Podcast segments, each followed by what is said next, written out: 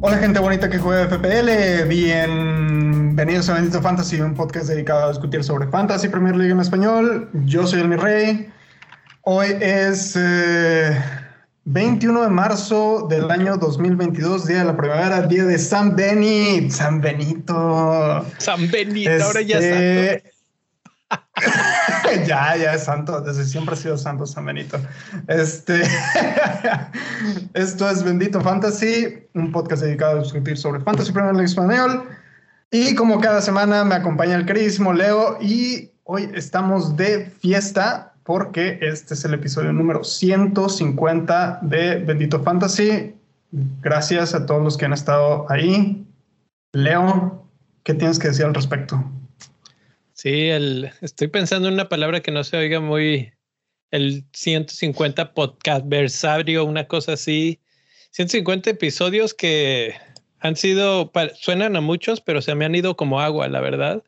Y, y la verdad es que, bueno, muchos son episodios de, de, datos y de cosas y cómo te fue en tu fantasy, pero muchos otros han sido pues pláticas con la comunidad, cada vez conocemos más gente de diferentes lugares. Al principio, pues muchos eran de México, eh, conocimos gente en España, conocimos gente en Costa Rica y ha crecido y crecido esa comunidad y hoy, hoy tenemos la oportunidad de platicar con uno más de esa comunidad, uno más que se está ganando un, un buen lugar en nuestros corazones de la comunidad en Twitter en general, que hoy nos acompaña desde Colombia y que me da mucho gusto que podamos seguir no solo expandiendo pues lo que es lo que nos gusta, que es las palabras que es que si ya hiciste tu hit, que si el nihilismo, que si esto, que, sino pues también tener este tipo de conexiones con otra gente que se convierten hasta cierto punto en amigos. Yo ya de repente dejo de, y, y lo hemos dicho, ¿no, mi rey? Que hablamos con ellos en Twitter o, o, en los spaces y todo, y conocemos a veces hasta su voz pero cuando los ves en el video, como ahorita lo van a ver en un segundo los que nos están siguiendo en YouTube, pues ya le pones cara a esa persona y cada vez te acercas más. Entonces eso, eso de los 150 episodios es lo que más me ha gustado y pues creo que sin más hay que darle la bienvenida al profe Martín Arrieta que nos acompaña desde Colombia. Eh, muchas gracias Martín por acompañarnos hoy y eh, bienvenido. Hola a todos, eh, mucho gusto, ¿no? Absolutamente el gusto es mío y, qué alegría poder estar aquí en Bendito Fantasy compartiendo con todos ustedes. Así es, así es. Muchísimas gracias por, por estar aquí con nosotros. Leo, tienes tu, tu video en friseado, mi rey. Se acabó de sí, ¿verdad? Me sí, Tienes, estás, estás así. Para los que nos están viendo en YouTube. Me quedé así. Mira, mira, mira, así, así. Ya. ¿Ya regresé? Ya estás de vuelta, ya estás de vuelta. Me avisan porque quién sabe por qué está haciendo eso. Eh... Sí, pero bueno, este, profe, qué bueno que estás aquí con nosotros. Este, muchísimas gracias por, por aceptar la invitación a estar aquí con nosotros. Este, sin más eh, preámbulo, ¿nos quieres platicar tantito quién, quién eres? Este, ¿A qué te dedicas? ¿Quién, es el ¿Dónde, dónde, te pueden, ¿Dónde te podemos encontrar? Este, ¿cómo, ¿Cómo nos encontraste? ¿Nos quieres platicar tantito de ti? Claro, bueno, eh, mi nombre es Martín Arrieta, yo soy diseñador gráfico, soy ilustrador. llevo trabajando 10 años, más de 10 años en, la industria del diseño, la comunicación. Y bueno, ¿cómo conocí Bendito Fantasy? Eh, durante la pandemia, em, con el grupo de amigos que tenemos, eh, estábamos buscando alguna actividad para, para tener eh, un poco de interacción. Nosotros tenemos, tenemos un grupo de WhatsApp eh, de fútbol y pues siempre comentamos ahí el tema, pero entonces a alguno de ellos se le ocurrió que tuviéramos una interacción, una actividad como para, como para mantener el ánimo, mantenernos en contacto. Entonces, eh, alguien dijo, no, pues eh, juguemos un fantasy y empezaron a buscar, entonces pues mm. alguien sugirió, no, pues el fantasy de la Liga Premier y yo pues yo sigo la Liga Premier desde siempre, entonces digo, no, pues ese de una, alguien dijo, no, el, la Liga de España, la Serie A, yo no, no, no, si no es la, si no es la Liga Premier no juego, Entonces, entonces dijeron, bueno, listo, está bien, entonces la Liga Premier. Y empezamos a, jugar el, el, Fantasy. Nosotros eh, empezamos la temporada anterior, empezamos desde la, semana, desde la segunda semana, ya había, ya había pasado la primera fecha, pero igual dijimos, bueno, igual unámonos y empecé a buscar contenido relacionado con el fantasy. Eh, me aparecía, obviamente, el 80% yo creo de contenidos, en, si no el 90%, es, es en inglés. Pero eh, encontré entonces este canal en, en, en, español, me apareció, yo buscaba eh, en español y encontré Bendito Fantasy. Ya, ok, hay un canal en español. Entonces empecé a escucharlo, vi que había versión podcast y empecé, ahí empecé a escucharlos. Y vi que tenían Twitter, entonces yo dije, ah, ok, existe Twitter. Y em, y cuando encontré, yo seguía a la cuenta oficial de Fantasy, pero no seguía muchas cuentas, seguía, digamos que las básicas, eh, las cuentas más, más grandes, eh, por ejemplo la de Ben Krelin, que es, es fundamental para, los, para, para el planea, para hacer la, la planeación. Y encontré la cuenta de Bendito, entonces empecé a encontrar, a través de ahí empecé a encontrar que había una comunidad también en español, entonces eh, dije, bueno, en algún momento dije, bueno, eh, me voy a crear una cuenta también yo de, Twitter. Voy a crear una cuenta de Twitter y vamos a ver qué va a pasar. Vamos a ver qué va a pasar aquí. Esa, esa metamorfosis que acabas de contar es bien curiosa porque yo tengo mi cuenta de Twitter también, la, la viejita, la que utilizaba toda la vida. Y cuando empecé a caer en este mismo submundillo del Twitter del fantasy, dije, ¿sabes qué? Que si voy a hablar de fantasy, déjame creo mi cuenta de fantasy que diga FPL en algún lado y, ya, ahí ese seré yo de ahora en adelante, ¿no? Y, mi rey también, también tienes tu propia cuenta de, de fantasy, ¿no? Sí, así es. Pues, al principio igual básicamente empecé con mi cuenta normal de toda la vida y ya después este, decidí hacer una cuenta de, de fantasy porque descubrí que yo pensaba que era, al principio, sinceramente, yo pensaba que era como que un submundito nada más de unas cuantas cuentas. Ya después me di cuenta que es un, una inmensidad de gente la que juega. Ahorita ya somos, esta temporada somos que 9 millones ya. Este, registrados en la, en la, página oficial de, de, la Premier y cuando yo la primera vez que yo jugué no llegamos ni a 5 creo que sobrepasamos los 6 millones para el final de la temporada entonces este Sí, ha, ido subiendo como a un millón, a un millón por temporada. Entonces, eh, ameritaba hacer su propia cuenta de Twitter. sí, claro. Oye, Martín, y cuando hicieron esto de pues unirse al, al, fantasy, crearon, me imagino, su mini liga entre tus amigos, los de WhatsApp. eh, sí, de hecho, la, la mini liga yo como soy diseñador gráfico, entonces eh, a mí me gusta, yo soy muy visual y entonces empezamos con, con el hobby y las primeras jornadas, bueno, eh, la mini liga teníamos, hacíamos como, yo hacía como el, el, resumen de la jornada, hacíamos los, hacía los comentarios, bueno, quién ganó esto, ta. Y en algún momento yo agarré y le, le hice también, le hice, le hice logo a la mini liga le pusimos, no, le pusimos nombre a la mini liga y yo creé, el, mi, equipo se llama Neighborpool, que es como, es como un Liverpool, pero chiquito, como un Liverpool del barrio, de aquí de, de la comunidad, por eso es un Neighborpool. Entonces le creé el escudo a mi equipo y entonces dije, no, pues si, si yo voy a tener escudo, pues los demás también tienen que tener. Y entonces cada uno, cada uno de los equipos, la liga se llama la Premier Criolla porque es criolla, es de aquí, es local. entonces, cada equipo, digamos, eh, ahí cada uno tiene como, se, es, digamos, algunos son hinchas, hay uno, hay uno que es hincha de Manchester United, hay uno que es hincha de, de Manchester City, bueno, entonces a cada uno como que tomaba el escudo de, del equipo al que sigue y les fue diciendo imagen, entonces la mini liga era, o sea, se volvió competitiva y, y, realmente, o sea, fue un hobby, obviamente que en medio de la pandemia pues era, era muy divertido, pues todos encerrados eh, eh los distraía bastante. Entonces, eh, fue muy, fue, fue, se volvió muy gracioso el tema, entonces era como, bueno, había, hay un equipo que se llama Weberton en vez de Everton.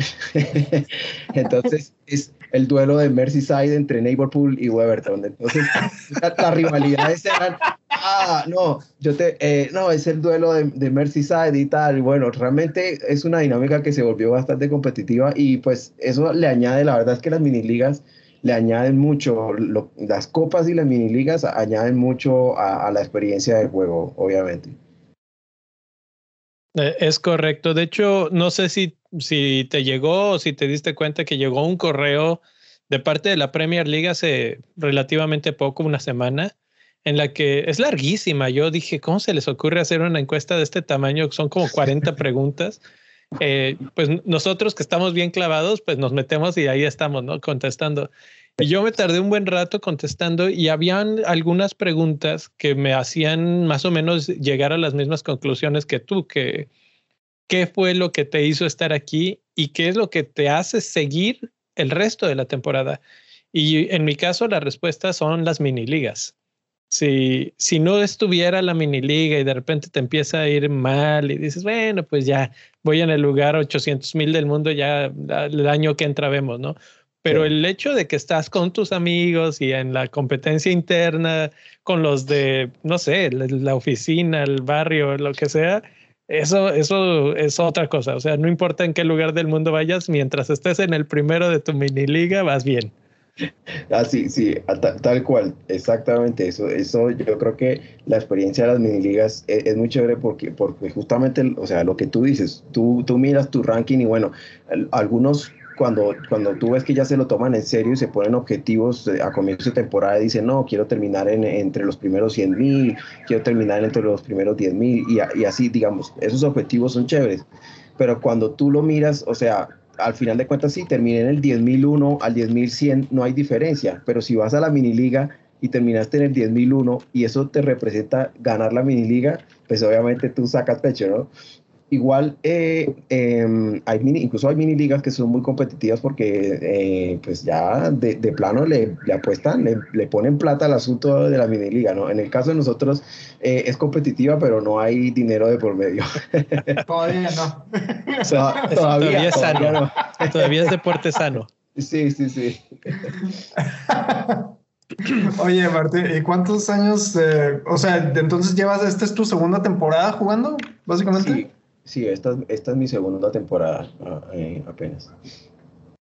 Ok, ok, ok. ¿Y, cómo, y, cómo, cómo, te fue en la primera temporada cuando, cuando recién arrancaste?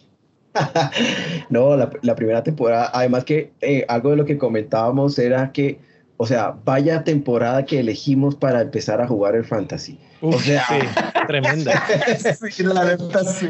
La, temporada del COVID, la temporada de cancelaciones, aplazamientos, o sea, realmente fue, fue algo bastante curioso, ¿no?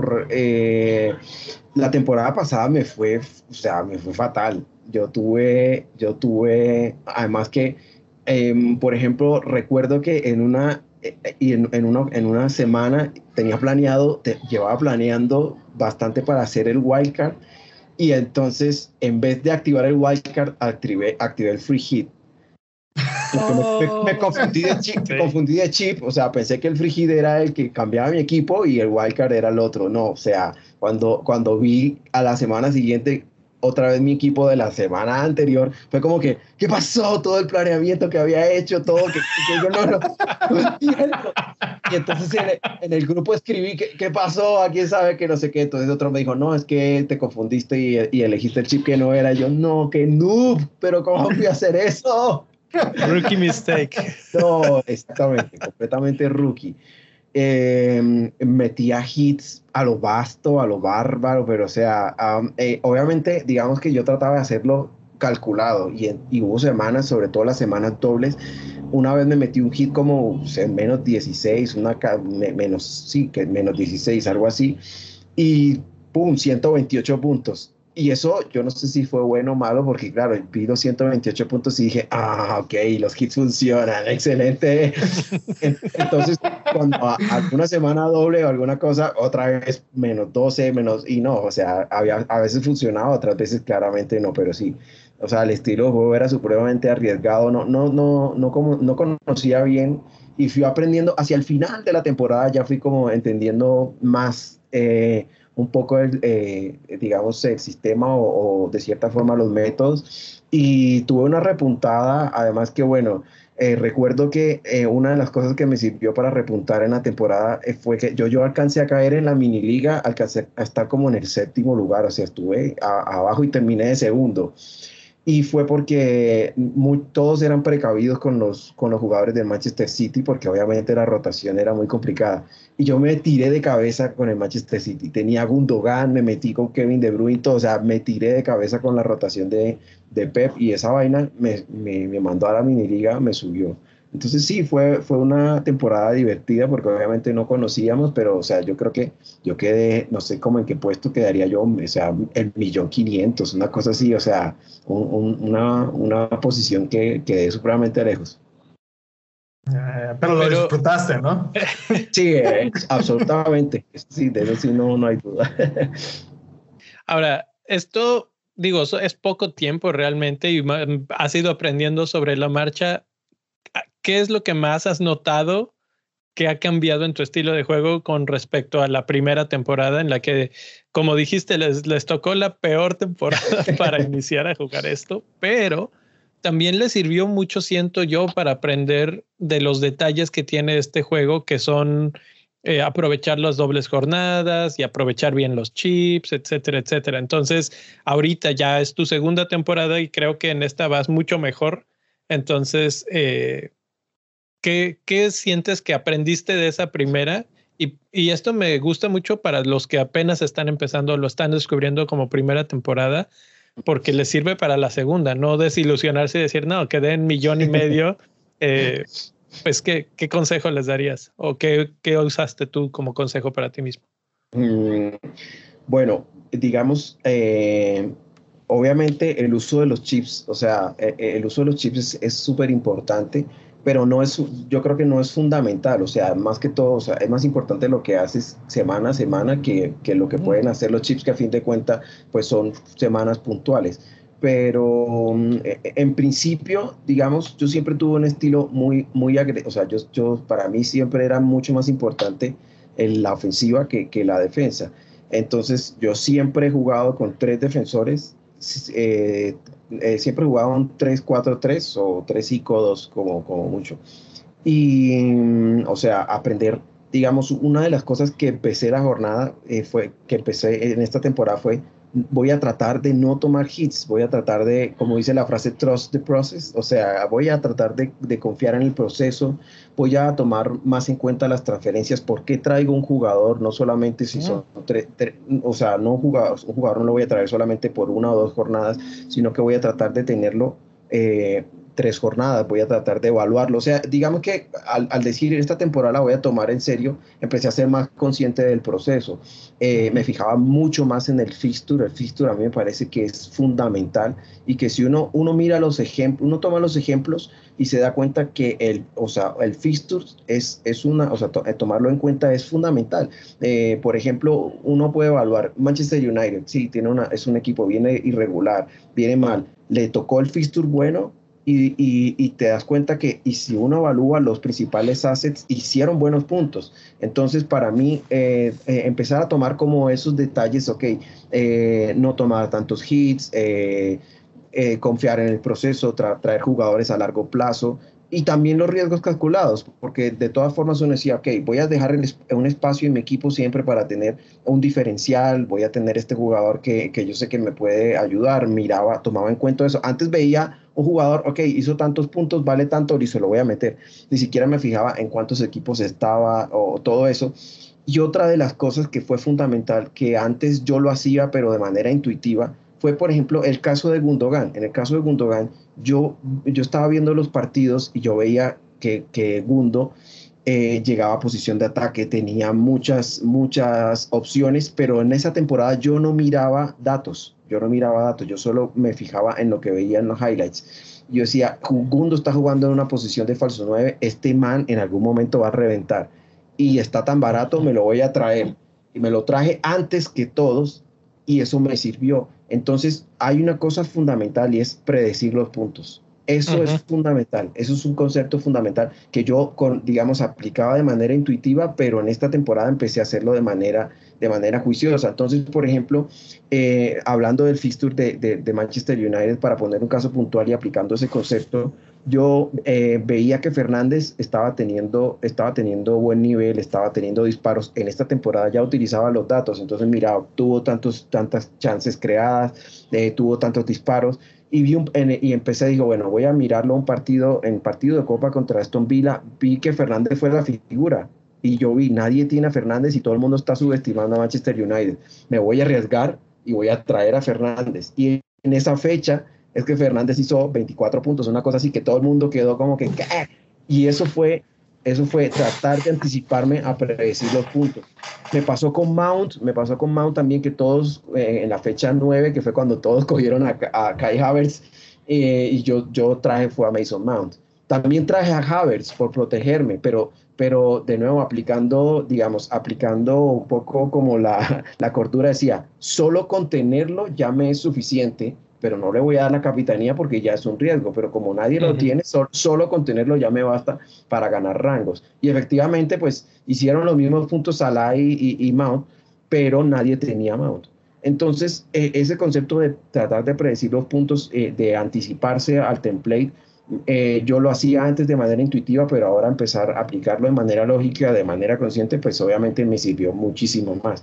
Entonces, eh, hay muchas herramientas, yo creo que eh, hay muchos jugadores que tienen estilos diferentes. En la mini liga que nosotros tenemos, hay un compañero que él es solo corazón. Él dice el Cora, yo selecciono con el Cora. Y él es, o sea, y, mira, o sea, en la temporada, en mucho tiempo, o sea, durante la temporada fue el líder durante mucho tiempo y era a punta del Cora. Y, y eh, no era como que no, yo veo el highlight y vi que este jugador y listo. Y yo decía, no mira datos, no, no tiene herramientas, no su estrategia y nada. Porque son, jugadores, son jugadores que, que, funcionan así, como con la intuición. Hay otros jugadores, en la temporada pasada teníamos y en esta temporada también tenemos una mujer en la mini liga y ella, ella, se, ella trabaja en bolsa y, todos decimos, esa, esa habilidad que ella tiene en bolsa la aplica al fantasy. Su equipo tiene, o sea, su equipo tiene un buen valor. Eh, ella, no, ella no ve un mm. solo partido, ni un solo partido lo mira. Ella no ve fútbol y fue la líder de la mini liga casi toda la jornada y solo le pudimos ganar porque hubo unas jornadas en las que no hizo cambios, o sea, estuvo alejada, no, no hizo cambios, no estuvo pendiente y por eso tomamos ventaja, pero no ve fútbol y era la líder. Entonces ustedes dirán, no, estos manes son malísimos, estos manes son malísimos, pero no sé qué, qué habilidad tiene que, que de la bolsa que aplica, ella solo ve los números y solo viendo los números eh, eh, fue líder y tuvo un buen rango durante mucho tiempo. Entonces, sí, yo creo que hay estilos de juego y cada uno, en la medida en que encuentre su estilo, eh, pues se va a sentir cómodo y de esa forma yo creo que le empieza a funcionar, ¿no? Y hay que ser, también entendí que hay que ser flexible, porque yo siempre era, eh, para mí meter dinero en la defensa, o sea, tener un defensor costoso era como que, pues, ¿para qué? O sea, ¿para qué voy a tener un defensor costoso si le hacen un gol y ya no te va a dar puntos? Y yo tenía puros defensores de 4 o 5, puros, puros así, y metía toda la plata en los delanteros y en el medio campo. Y, y, esta temporada me di cuenta, aprendí a las malas porque en un momento pude tener a, que pude comprar a Cancelo y a Trent Alexander Arnold eh, dije, ah, solo los voy a cubrir con los más baratos. Y compré a Rubén Díaz y compré, y compré a, a, Virgil. Y cuando me di cuenta la cantidad de puntos que hacen Cancelo y que hacen Trent, dije, o sea, no hay forma de cubrirlo. Y son defensores, pero hacen puntos de manera brutal. Entonces empecé como a adaptarme y a, y a ser flexible porque era muy testarudo. En ese sentido, yo decía, no voy a meter plata en la defensa, no voy a gastar dinero en eso. Y siempre el ataque, el ataque, porque un gol vale más. Y cuando ves a Cancelo haciendo los mismos puntos que hace Kevin De Bruyne, entonces como que vale, vale casi la mitad y te hace los mismos puntos. Entonces no, no, no puede ser testarudo. Hay que organizar el equipo y poner dinero, hay que poner los buenos jugadores, no importa lo que valgan y no importa la línea en la, del campo en la que jueguen, si es defensor, medio campo o si es delantero. Mi rey. Este, iba a comentar que ahorita que estabas comentando lo de tu amiga esta que está en la mini liga y que trabaja en finanzas, pues aquí el, el que está peleando el, título de la liga de Bendito Fantasy se dedica a finanzas, que es Julio en Santa María. Entonces ahí, este, ahí algo tienen. Que, algo tienen. Son, son, buenos para los números. Pues digo, al final de cuentas el fantasy sería como una emulación del cómo funciona la economía también, básicamente. Entonces, este, supongo que de ahí se basan. Tienen una ventaja que tienen una habilidad que nosotros los mortales no tenemos. Los mortales. Sí. No sé qué es, pero algo tienen. En serio que es, es impresionante. ¿no? no sé qué será, pero bueno. Este, tú, Leo, la siguiente pregunta. Yo, ahorita, bueno, hubo una cantidad de información súper y me, quedaba pensando en muchas cosas. Siento que eh, tu, tu adaptación ha cambiado un poco. Veo que ves los partidos, que interpretas lo que está pasando en los partidos, entonces existe este asunto que todo el mundo conoce como, como el eye test. El eye test, sí. El eye test. Entonces, veo que lo usas, pero te apoyas también con los datos. Entonces es este modelo híbrido de, de sí ver los partidos, pero también ver si está tirando lo suficiente Gundogan o nada más está jugando ahí de nueve, pero sin hacer tanta, tanta cosa peligrosa, ¿no? Mm. Eh, y, y, obviamente hay estilos, porque como dices tu amiga, pues no utilizaba, no utilizaba el estilo de puros números y a mí me queda la intriga de de dónde sacaban los números, nada más de la pantalla de la página o de la app, o si se iba a páginas especializadas o qué, porque también la, cantidad de datos que se puede generar eh, de fantasy hoy en día, y bueno, nosotros somos un poco culpables de ese tipo de cosas, eh, en especial yo, eh, es, es eso, ¿no? Que, que hay tanta información que de repente puede ser hasta contraproducente en el aspecto de que estás, estás siendo bombardeado de información. ¿Tú de dónde sacas esa información? Eh, más allá de, Bendito Fantasy, que nos has platicado que de repente sí nos ves, etcétera, pero de, qué otros canales de, de, fuentes de información buscas esto?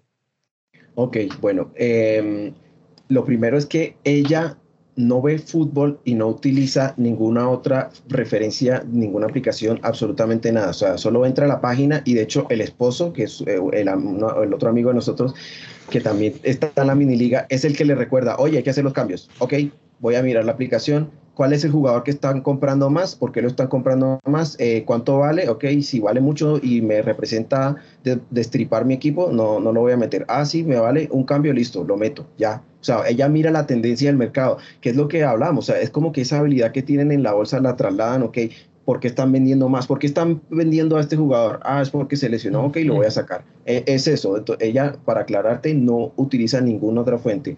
Okay. Eh, eh, otra cosa, eh, lo que tú mencionas, hay un, el, el, que ganó la mini liga la temporada pasada, eh, él, yo hablo mucho con él y él dice, yo no, yo, él no consulta nada, él, solo, él solo mira los partidos porque él no, él dice, no me quiero contaminar y por eso no, él trata, él, por eso no, no está en Twitter ni nada, porque no ve otros equipos. Él dice, yo, yo quiero tomar mis decisiones por mi propia cuenta y por eso no trato, no me quiero contaminar con nada, no quiero ver otros equipos ni las tendencias ni nada.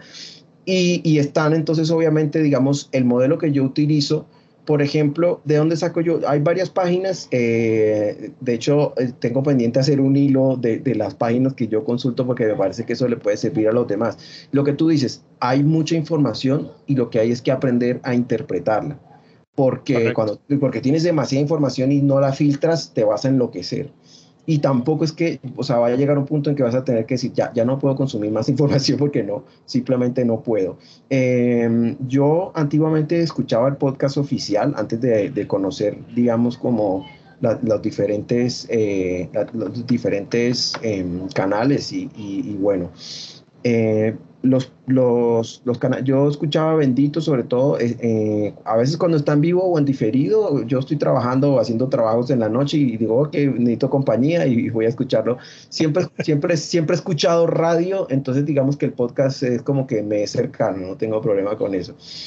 Y obviamente cuando tú entras a YouTube, pues lo primero que encuentras son los canales grandes, ¿no? Obviamente está eh, el de Andy, que es Let's Talk, el, de, Danny, que es FPL Mate. Eh, esos son como los dos grandes y son los que yo empecé a ver y empecé también a descubrir canales pequeños, empecé a, encontrar los hilos en Twitter de mucha gente. Eso es algo que yo, por ejemplo, digamos, a, veces obviamente uno ni puedes ver todos los partidos, o a veces ni siquiera todos los highlights, pero siempre hay alguien que, no, es que eh, esta persona es experto en tal equipo, ok, voy a preguntarle, eh, mira, estoy, estoy viendo este jugador, ¿qué te parece? Sí, tal, ok, y uno escuchar, yo, yo escucho opiniones de otros y me apoyo en eso, no tengo problema, pero obviamente pues consulto, ¿qué, qué páginas consulto? Páginas de, de, estadísticas. Hay una, una de las que, utilizo, una de las aplicaciones que utilizo se llama eh, Playmaker y en Playmaker me gusta mucho porque te, te muestra cuántos disparos tuvo, te muestra qué, qué chances tuvo, eh, lo puedes comparar con otros jugadores. Eh, entonces, esa es una de las, de, las, aplicaciones que uso. Y en las otras páginas que utilizo hay una que se llama Footy Stats y esa página eh, también la consulto porque me permite ver, por ejemplo, los equipos cuántos goles han concedido, te permite ver, digamos, histórico, ¿no? Estos dos equipos se han enfrentado tanto tantas veces, por, la probabilidad de que ambos equipos anoten es del tanto, y a veces, digamos, yo veo esas tendencias y, y, en eso a veces tomo decisiones. Por ejemplo, em, y a veces, digamos que uno trata, a veces uno dice, bueno, estoy viendo el partido y este equipo está jugando muy bien, yo no creo que le hagan tantos goles. Y se cumple la tendencia y uno dice, ok, ¿por qué no le hice caso a los datos? Eh, y les voy a poner un ejemplo. Eh, el partido Leeds-Wolves, el 54% de los encuentros siempre hicieron gol ambos equipos. 54% quiere decir, o sea, eh, es un poco más de una moneda, pero lo que yo he notado es que cuando el porcentaje pasa del 50, quiere decir que ocurre. Entonces, lo más probable era que ambos equipos anotaran y sin embargo todos nos tiramos de cabeza y teníamos doble, incluso vi triple defensa de Wolves. Y obviamente el la, tarjeta roja a Raúl eh, cambió el partido, pero la probabilidad siempre estuvo ahí. La probabilidad siempre estuvo ahí. Entonces también uno mira eh, forma del, equipo eh, en casa. Entonces dice, no, mira, Wolves en casa normalmente hace cero punto tanto goles. Entonces uno dice, ok, aunque estén en casa, no, no, no me sirve. yo miraba todas esas variables y sobre todo cuando empecé a hacer los artículos para mi blog, ahí fue cuando empecé a darme cuenta, porque digamos yo a veces lo hacía, pero muy por encima para mí nomás, pero cuando empecé a, cuando tú tomas algo lo, lo, y tratas de explicárselo a otro, es mucho más fácil para que los demás lo entiendan. Y mira, mirando esas, estadísticas decía, ok, wow, esto, esto, eso, tiene, eso tiene sentido. Cuando veía que se traslada y se traslada mucha, muchas de las veces, pues digo, ok, los datos sí funcionan y me sirven para apoyar. Ah, siempre ha existido, digamos, eh, esa, esa disputa o esa pelea entre el GRAS FC y el, y el Excel FC. el fútbol se juega en la cancha y no se juega en el Excel y los datos no, no sirven.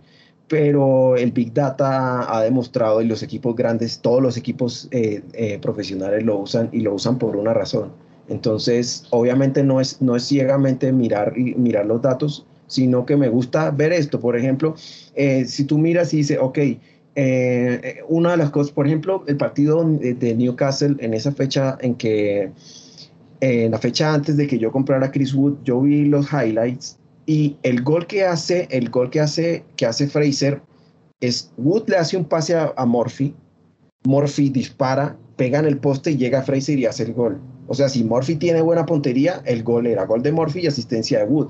Y yo vi, vi a Wood que, eh, llegaba a, posiciones de gol, que remataba y dije, él está encontrando la forma y va a anotar próximamente. Y me arriesgué y lo puse en la fecha 28 y anotó. Entonces, es, es como mirar, eh, miraba, miraba los datos y decía, ¿cuántos disparos tuvo, tuvo, tuvo esto? Bueno, voy a contrastar, voy a ver los highlights. Y al ver los highlights veía que sí eran chances reales. Y esa, por ejemplo, de Morphy, eso no sale en la aplicación. Eso solo lo puedes ver al ver el highlight. Y cuando te das cuenta, él, él, estuvo, o sea, si no tiene la mala suerte y efectivamente Morphy mete el gol, era gol, era gol de, Wood y asistencia, era asistencia de, Wood, perdón, y gol de Morphy. Y entonces estábamos hablando de otra cosa. Contra Everton tuvo varias situaciones. Entonces, e, es eso, es mirar, ok, miro los datos y los contrasto. Lo mismo me pasó con Fernández. Yo vi, Fernández está llegando, eh, está teniendo oportunidades, voy a ver el partido. Veo el partido contra Aston Villa y digo, sí, efectivamente, es cierto, ok, me voy a arriesgar. Eh, entonces, sí, ese es el modelo que yo utilizo y creo que sí, eh, estoy pendiente de hacer un hilo y poner ahí como todos los, todas las páginas que consulto para que, para que puedan saber. Es que hay, hay una cantidad absurda. Digamos, por ejemplo, un, un, dato que vi el partido de Borley eh, contra Chelsea, decía, por el lado derecho, el Borley ha conseguido la mayor cantidad de chances y goles. ¿Y quién juega por el lado derecho de lateral de Chelsea? Rhys James. Rhys James está de vuelta. Ok, me voy a arriesgar con Rhys James y lo voy a poner y vamos a ver qué pasa. Y efectivamente eh, le hizo la fiesta al Sutton por, por la banda derecha. Entonces hay muchos datos que te pueden servir, pero obviamente hay que saber filtrarlos porque si no te enloqueces. O, ah, por completo dices, no, ya, es demasiada información y te saturas. Es, justo lo que siempre me dice mi rey, así de que tranquilos, hay mil, datos, pero hay que ver cómo, cómo interpretarlos, porque si no, eh, te vuelves loco con tanta cosa que realmente a veces te termina dando la conclusión equivocada. Sí, de acuerdo. Eh, eh, un dato, un ejemplo de eso, por ejemplo, Coutinho tenía, tiene un, tiene muy buen récord contra Arsenal y, yo dije, esta fecha, en vez de, por ejemplo, eh, traje a Madison y podía haber puesto a Madison y a Barnes, que jugaban en casa contra un equipo que recién ascendió, pero dije, no, me voy a arriesgar con Coutinho porque tiene un buen récord contra Arsenal, pero Aston Villa de visitante no juega bien y, eso, era ir en, eso era ir en contra de una tendencia y efectivamente eh, contra una buena defensa, porque Arsenal, por ejemplo, contra Liverpool, eh, lo, lo, controló a Liverpool hasta el minuto 60 y pico, que es el gol que, que llega gol de Jota, pero de resto Arsenal fue muy ordenado y, controló a Liverpool. Entonces, si tú piensas, controló a Liverpool muy bien y el Aston Villa no tiene la, el volumen ofensivo de Liverpool, pues era posible pensar que, que Coutinho no, no, consiguiera puntos. Y sin embargo, por el récord histórico, bueno, vamos a apostarlo y al final no te sale. Entonces tomas una decisión en un dato y al final no salió. Entonces obviamente no siempre sale, pero sí, hay que saber filtrarlo y contrastarlo porque si no, pues eh, la decisión equivocada. Eso especialmente se aplica al inicio de la temporada, cuando, cuando este, estamos iniciando y no tenemos, tenemos los datos de la temporada anterior y todos, todos, absolutamente todos, al menos en nuestro primer draft de inicio de temporada, siempre nos vamos con la finta de agarrar los jugadores que nos gustaban la temporada anterior y que sabíamos que estaban en un buen momento la temporada anterior.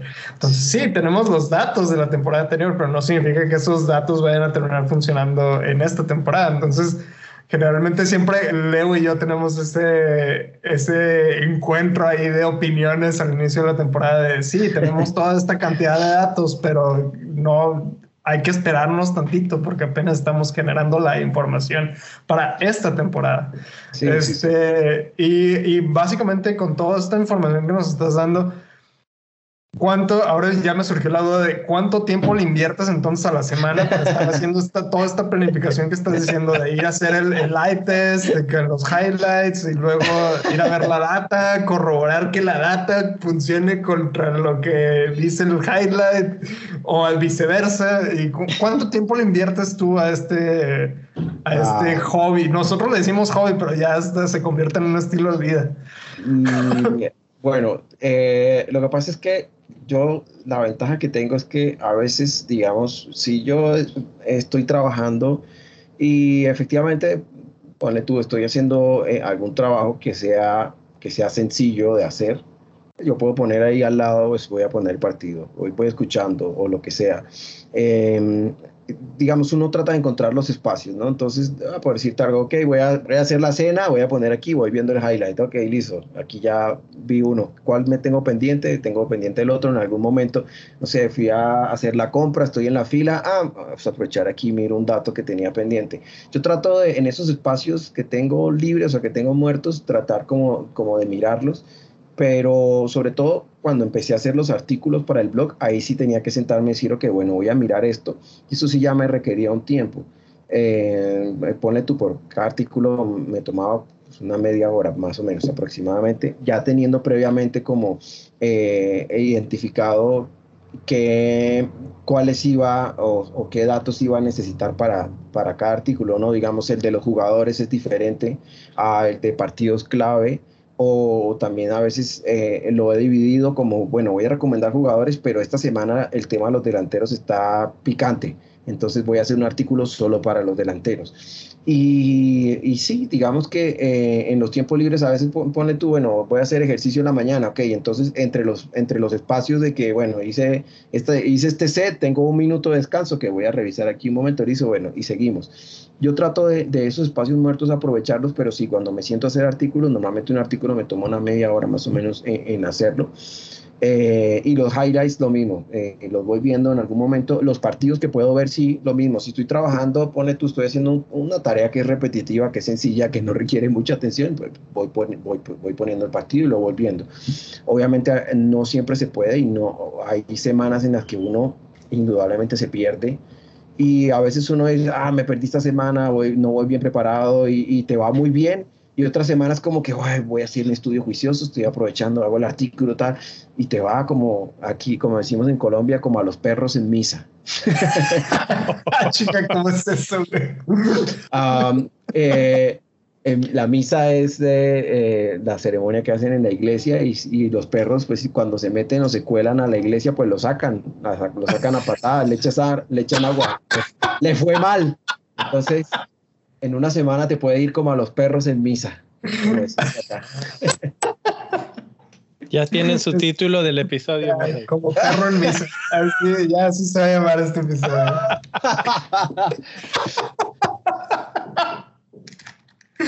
Qué buen episodio,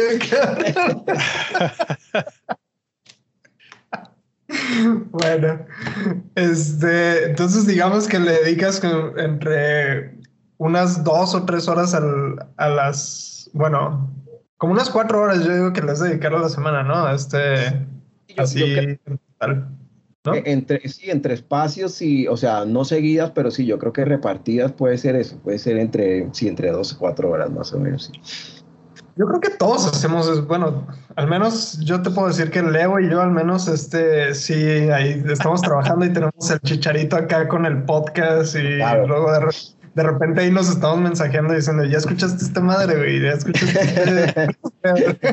Entonces, este, sí, pues, o sea, y más, por ejemplo, más nosotros que tenemos el, el, espacio este de Bendito Fantasy, pues sí, lleva un poquito más de, de preparación. Nosotros sí, pues, sí tratamos de ver los partidos y todo ese rollo, porque pues también es el light test, pero hay ocasiones en las que pues no, de plano no, o no se puede y pues tienes que ir a la data y hacer básicamente lo mismo que tú, que tú haces. Mm, pero este, creo que todos hacemos, hacemos eso, nada más que algunos sí nos metemos mucho así con el chicharito y luego ir a verle información y... Pero es, es, lo, es lo divertido del juego, básicamente. Sí, de, hecho, de hecho em, eh, eh, yo, yo alguna vez cuando... cuando hablaba con, con, uno de los amigos de la mini liga, yo le decía, yo le decía eso, decía, ah, es que no, no hemos podido ganarle y, y, ella, o sea, no mira los datos, no mira nada y no, no podemos ganarle, o sea, llega un punto que, o sea, es hasta frustrante, o sea, como que cómo podemos ganar, cómo podemos subir si no, si no, o sea, nos está derrotando si ni siquiera sabe, no ve fútbol, o sea, ni siquiera sabe que, no, ni sabrá que es el offside, o sea, ¿qué es esto? Entonces yo le decía, yo, yo no me doy mala vida porque uh, yo disfruto, yo, yo disfruto escuchar los podcasts, yo disfruto hacer la investigación, me gusta todo eso. Entonces, eh, eh, digamos que esa es la parte divertida, ¿no? Si tú te enfocas solamente en el resultado, te va a ir mal, porque el día que el resultado te vaya mal, pues no vas a disfrutarlo, ¿no?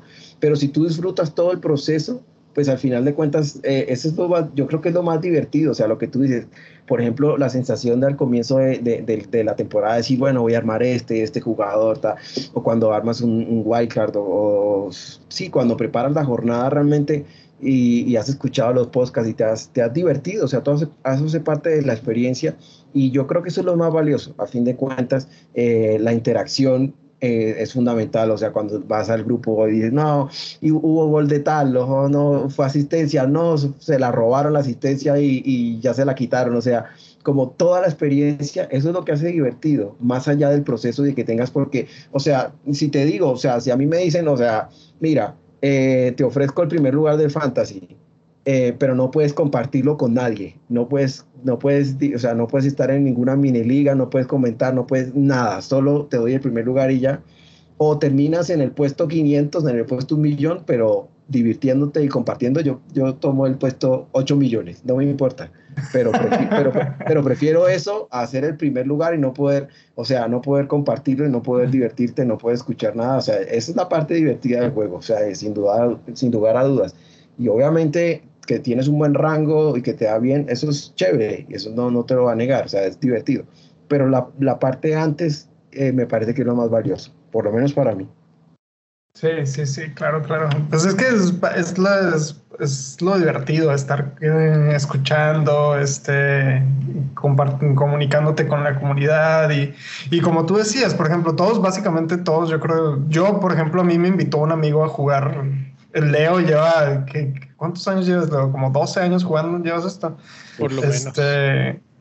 A mí me invitó un amigo y luego ya conocí yo a Leo y luego ya nos organizamos y empezamos este proyecto, pero así básicamente yo empecé desde cero, así como tú, no sabía qué pedo. La primera temporada yo no le puse atención a nada, güey, yo hacía lo que quería, güey. Entonces, este, pero ya ahorita ya esto ya se convirtió más que nada en un estilo de vida, más bien. Este, oye, y yo tengo una pregunta, ahorita que estamos en la etapa final ya de la temporada, este, aquí es cuando empieza ya más la estrategia así de fondo o para apuntar hacia lo que más que se pueda o ya sea en nuestras ligas o en el ranking mundial o, o, en lo que sea. Y aquí es como que más, más o menos en estas fechas es cuando la gente le empieza a meter un poquito más de, más de, de, de análisis, en especial por el uso de las chips. A, a, ti, ¿cómo te gusta usar tus chips? Por ejemplo, eh, tú empezaste la temporada anterior y la temporada anterior nos regalaron creo que un wildcard y esta temporada nos regalaron un free hit extra. Este, ¿A ti cómo te ha gustado usar tus, tus, chips o qué estrategias utilizas para usar esos, esos comodines, por así decirlo?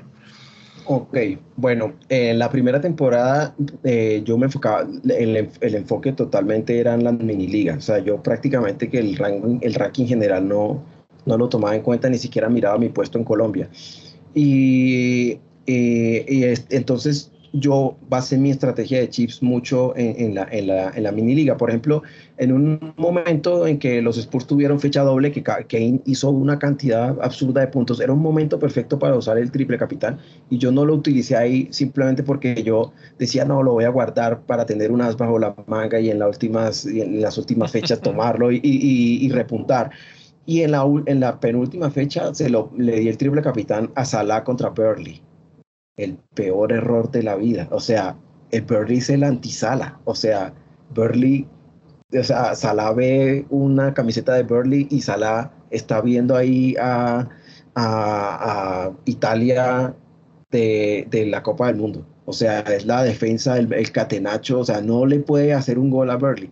Y efectivamente, esa vez Salah blanqueó, hizo dos puntos y mi triple capitán fue de seis puntos. Entonces, eh, en esta temporada me enfoqué en el ranking general, en, los puestos de eh, nota, o sea, obviamente la mini liga la tenía en cuenta, pero mi, mi, mi enfoque era completamente hacia el ranking general.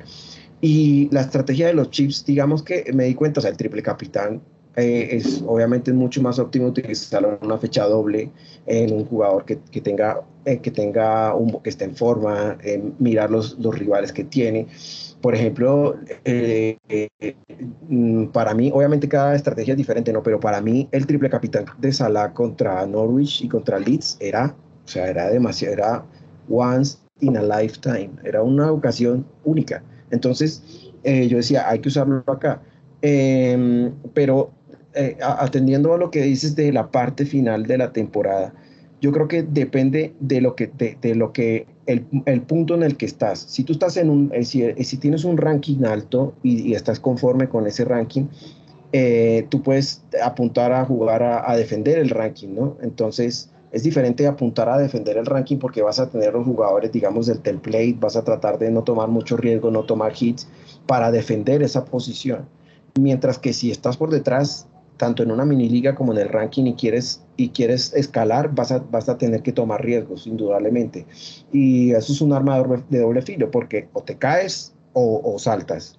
Em, y, ese, y en ese caso los chips te pueden ayudar. Por ejemplo, mucha gente ha tratado de guardar los chips que eh, casi que hasta la última, hasta la última parte de, de la temporada, ¿no? Entonces, eh, hay gente que todavía tiene eh, dos free hits, que tienen el wildcard, que tienen bench boost, o sea, están súper armados hasta los dientes del, al, final. Eh, en mi caso. ¿Y tú, cuántos te, ya cuántos te quedan? A, mí, no, a mí, a mí solo me queda el bench boost. Yo utilicé mi segundo hit ahora, pero es todo eso, todo eso es lo, es lo mismo, digamos, ¿cómo lo planees tú? Por ejemplo, en mi caso, yo utilicé el wildcard en la, en la, en la 28 en la, 28 me salió muy bien porque tuve una buena puntuación y, y, tenía, me, pensé en la doble de la 29. Entonces, por ejemplo, para el triple Liverpool dije, voy a tener a Robertson, que es un diferencial, pocos lo tienen y los puntos que hizo Robertson en estas fechas han sido muy buenos. Lo, lo tengo desde la 26, me parece. Entonces, eh, yo, por ejemplo, ¿por qué no yo vi o, otras personas en el wildcard que hicieron en la 28 metieron jugadores para poder jugar, para navegar la fecha 30 sin tener que usar el free hit para poder guardarlo después. Pero para mí era un sacrificio porque yo decía, o sea, si, si, voy, a, si voy a tener estos jugadores de esa fecha, eh, al final de cuentas no sé cómo pueda salir la fecha o no, y me voy a privar de tener otros jugadores que en esta, en la 28 y en la 29 les puede ir muy bien, ¿me entiendes? Entonces, a fin de cuentas, lo que yo, lo que yo planeaba, eh, y, lo, y de nuevo, es dependiendo de cada equipo, ya no tengo el free hit, pero aproveché los puntos de esa jornada y no me llené con jugadores que no quiero y que después del free hit los voy a, voy, a, voy a ver a mi equipo y voy a decir, ahora qué hago con este jugador, ya no lo quiero tener y voy a tener que planear para sacarlo. Y a largo, lo que yo hice fue mirar los fixtures y a largo plazo, los únicos jugadores que no metí fueron del City porque en ese momento lo que hice fue llenarme de Chelsea, de Liverpool, que tenían buen fixture y que tienen buen fixture a largo plazo. Y dije, ok, los del City los voy a meter después del partido contra Liverpool para rematar la temporada y dependiendo es que hay que tener en cuenta que hay Champions, en fin, vienen las copas, es, es, complicado planear, ¿no? Pero de nuevo, si tú quieres escalar, es, es, es diferente si quieres escalar o si quieres eh, mantener el, el, el, rango. Ahora, eh, los que tienen dos free hits seguramente van a tratar de utilizar una 33 o lo que sea, o en la, en la 26, en la 36, digamos, tienen muchas chances y seguramente tienen muchos chips, pero a, a, mí, por ejemplo, no me, esta temporada me pareció, me pareció que no era chévere algo y es que eh, como se cancelaron tantos partidos al comienzo de la temporada, en la segunda parte, o sea, prácticamente en la segunda parte se metió todo, ¿sí me entiendes? Eh, y entonces cuando, cuando todo se distribuye, tú tienes malas rachas y tienes momentos, tienes un chance como, ok, tuve una mala racha y me puedo reponer. Pero como todo se jugó en la segunda parte, si tuviste una mala racha, te fuiste. Sí, eh, he visto mucha gente en Twitter que decía, mi temporada se acabó. O sea, ya aquí yo, yo ya aspiraba a esto y ya mi temporada se acabó. Y es cruel, pero justamente por eso. Es porque, es porque todo se metió en, en, en un momento y tienes tres, cuatro jornadas en la que si en un momento te fue mal, no, no, no tienes más, no tienes un margen para recuperarte.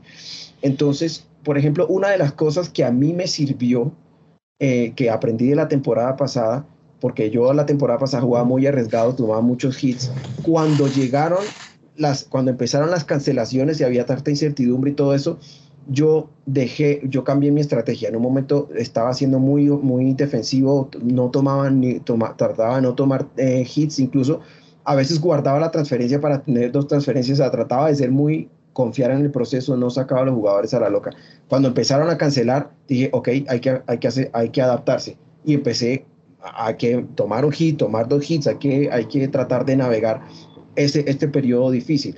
Pero sí, eh, los chips son muy importantes, pero yo creo que es, pesa más lo que haces en el largo plazo que son los chips. Porque mira lo que pasó. Hubo gente que eh, utilizó su wildcard, navegó, trajo jugadores para navegar y, en la fecha 30 en el free hit, Rafinha lo tenías, le dio COVID. Este eh, Ramsey se lesionó. Eh, a Wolves lo golearon. Tenías a Raúl y le pusieron roja y entonces usaste el wildcard, metiste unos jugadores planeando por una fecha y no por el largo plazo, y todos estos jugadores te fallaron.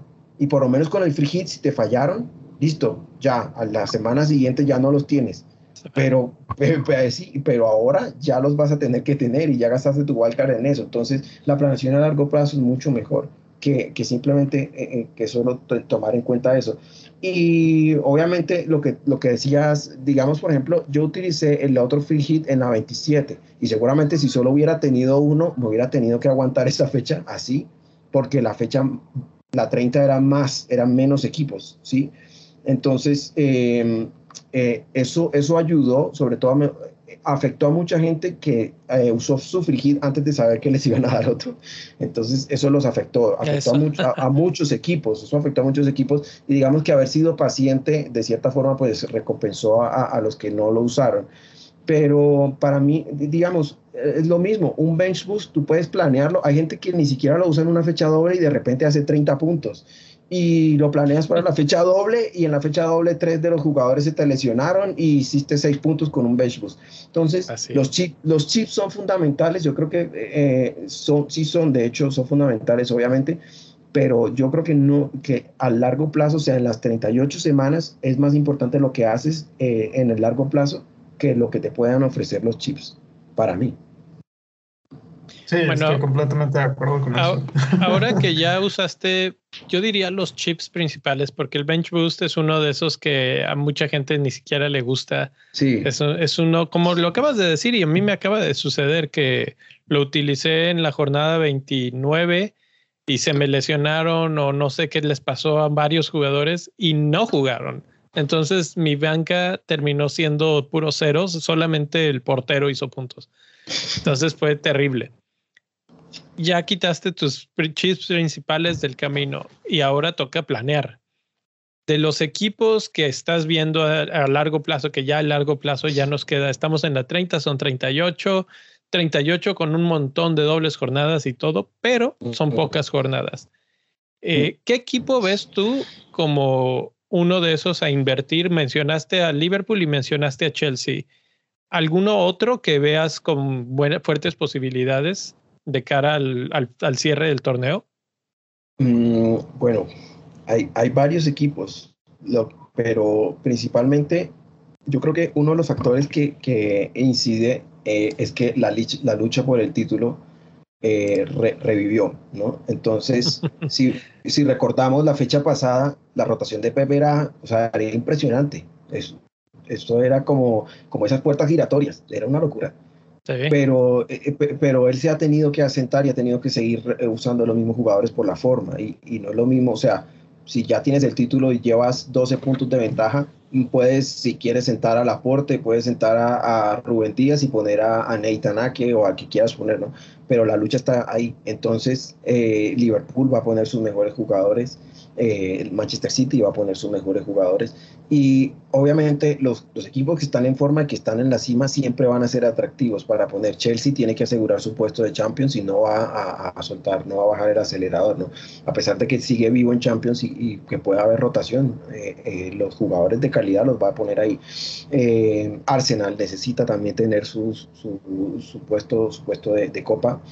Manchester United, a pesar de la forma, ya quedó eliminado de Champions. Hay un jugador, Sancho, que tiene buen precio. ahorita juegan, tienen fecha contra Norwich eh, y tienen un buen calendario para rematar. Hay varios equipos que, que te pueden ofrecer buenos jugadores.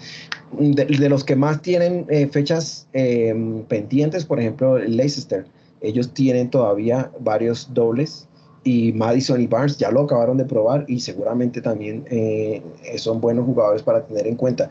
¿Confiarías eh, en ellos? ¿Confiarías realmente en Leicester con lo... Hemos hablado mucho y le hemos apedreado a más no poder al, al Tottenham. A Spurs le hemos dado con todo aquí. Sí. Pero Leicester realmente ha tenido una peor temporada para lo que es eh, al nivel de expectativa que se había generado su propio fútbol y, y su manejo del, de los partidos, etcétera. Creo que han extrañado mucho a Bardi y esto nos habla de lo que van a sufrir ahora porque cada vez, pues Bardi no se está haciendo más joven. Pero mm. entonces, Barnes, Madison sí son muy buenos, sí pueden regresar como ya lo acaban de hacer, pero ¿qué tanto realmente esperamos que lo hagan de aquí al final del torneo, tanto como para decir voy con ellos? Mm, ok. Bueno, lo que pasa es que sí, hay, hay, que, hay que analizar, obviamente, digamos, por ejemplo, en el caso de los Spurs, eh, a mí me parecía que la, invertir en la defensa, y de hecho yo en un momento tuve, eh, cuando, cuando Conte llegó y empezaron a tener como muchos clinches, yo dije, dije ok, Conte encontró la fórmula, eh, me traje a Davis porque era económico, 4.4, y de repente, nada, ni un sheet, nada fatal, y me tocó sacarlo. entonces, pero en cambio Kane y Son han seguido retornando. lo mismo pasa con Leicester. O sea, ellos efectivamente, si así vemos la defensa, siempre han concedido, ha sido una defensa permeable. Incluso ahora con el regreso de Justin y Castañe, son, ellos son ofensivos y lo demostraron. Castañe metió un golazo y, y, contra Rennes, contra Rennes, eh, Justin atacó, pero el gol que le hace, uno de los goles que les hicieron fue un error de él. Ellos son laterales ofensivos y regresan horrible. Entonces, entonces si tú miras y dices, ok, voy a mirar el fixture em, y estoy viendo que la forma ellos siempre consiguen al menos un gol por partido, no vale la pena invertir en la defensa, pero atendiendo puntualmente a la pregunta, Barnes y Madison, eh, Barnes encontró forma. De hecho, yo, eh, la pretemporada de Harvey Barnes fue buenísima con Leicester, tanto que yo, y yo sé que varios equipos lo tuvieron desde el comienzo, y yo en mi primer draft lo, estaba, lo tenía, y finalmente lo cambié eh, porque no tenía espacio en el medio campo, porque mi medio campo inicial era Fernández, Son y Salah. Entonces era demasiado presupuesto y ya me tocaba tener algún, algún jugador de, de, presupuesto bajo para poder tenerlo. Pero él encontró forma y ha tenido retornos de manera, de manera, o sea, ha seguido teniendo retornos semana tras semana. Eh, yo creo, yo, yo sí creo que se puede confiar, por lo menos, digamos, en alguno de los dos. No, yo, no, yo no tendría a los dos, no los tendría a los dos porque siento que ya sería demasiado riesgo. Pero si tú tienes el presupuesto, yo veo, o sea, Madison, mira el golazo que hizo, la calidad de Madison está ahí. Y mientras que él esté en forma, eh, va a dar puntos. Y Harvey Barnes está llegando, eh, eh, juega en una posición avanzada igual es 6.5, 6.6, o sea, tampoco es que sea, que sea como demasiado presupuesto como para no tenerlo. Em, entonces yo creo que sí, que sí vale la pena tener a menos uno de los dos. Ya de ahí en adelante, digamos, en defensa, no sé si quieras arriesgarte, porque, eh, digamos, para tener a Justin, que eh, prefiero tener a Rhys James, por ejemplo. Claro. Entonces, o, en, la, en, la, defensa, los puestos son muy, muy preciados. Por ejemplo, yo juego con defensa de tres mi defensa, Rhys James, Trent Alexander Arnold y seguramente voy a tener que cambiar a Robertson por, por Cancelo. No, no tengo espacio para, para, para ningún defensor de Leicester. Entonces yo creo que mm, en la defensa no... Mm, y, y, el problema de la delantera, porque tú lo mencionabas, incluso Bardi antes de la lesión estuvieron manejándole los minutos, porque ya Bardi, eh, el Red Bull no te hace más joven. sea. Oye, hablando ahorita de las defensas, ¿Qué opinas o qué piensas hacer con Trent Alexander Arnold, que ahorita está lesionado? Entramos en esta fecha de fecha FIFA, entonces vamos a tener un descanso relativamente largo. ¿Vas a hacer de este, ¿cómo se llama? Diamond Hands y aguantar, aguantar, o, eh, o vas a utilizar ese dinero para moverlo, porque por ejemplo, James puede que ya esté de regreso eh, Robertson, si no lo tienes, pues lo podrías comprar en tu equipo y está, de hecho, dando más puntos últimamente. ¿Qué, piensas ahorita de Trent? Bueno, antes, de, antes de que respondas, pero yo tengo una pregunta. ¿Esta no es una de esas lesiones inventadas para la fecha FIFA? La de Trent Alexander Arnold. Eh, justamente, te iba, justamente te iba a decir eso. Yo no sé si inventada yo no sé si inventada, pero porque a mí me parece que él sí había presentado molestias, pero además que Trent no, no, no le dan descanso, o sea, Trent juega, lo ponen a jugar en Champions, juega en Liga, luego en Copa, o sea, prácticamente en la, en la Carabao Cup sí tuvo, eh, tuvo descanso y, y de resto era juega, juega todo. Eh, hoy ya justamente salió la noticia que la lesión no era tan grave como se esperaba, que están optimistas, que es un optimismo cauteloso, pero que esperan que él alcance a estar por lo menos para la, la agenda de abril. Obviamente, a medida que nos acerquemos, sabremos más. Yo tengo a Rhys James y también espero que, porque ya vi que él estuvo participando en entrenamientos, mi plan, o sea, en este momento eh, yo tengo a Robertson, entonces tengo cubierta la defensa de, Liverpool contra Watford, que es un excelente eh, fixture. Entonces, eh, es, eh, además que yo no me trato de no apegarme al valor que has obtenido de un jugador. Entonces, obviamente venderlo, pues puede que me cueste y recuperarlo. Mm, digamos que evalúo ese riesgo, si vale la pena mantenerlo y si tengo que venderlo, pues de tripas corazón y seguimos adelante. Y si me costó más, pues nada, ni modos porque mm, tengo a Rhys James, espero que vuelva y dependiendo de si él vuelve, pues puedo aguantarme a, puedo aguantar a, Alexander Arnold una, una, fecha. Lo que pasa es que después juegan contra, contra el Manchester City y en ese, ese partido es la final. Ese partido es la final y por supuesto Liverpool va a ganar, va a ser campeón, pero... Pregunta discreta, ¿eres, eres eh, hincha del Liverpool también? que si soy hincha del no, por supuesto que sí. por supuesto que sí. Cualquiera que vaya a, que vaya a, mi Twitter sabrá que, que soy hincha de, Liverpool. Em, ese partido no va a quedar con, no va a quedar, ahí no va a haber clean sheet de ninguna manera. Entonces uno podría evaluar y decir, ok, lo vendo, lo traigo después de que haya pasado eso y, listo, perdí 0.5, bueno, sí, lo perdí, no importa, ya miro cómo lo manejo.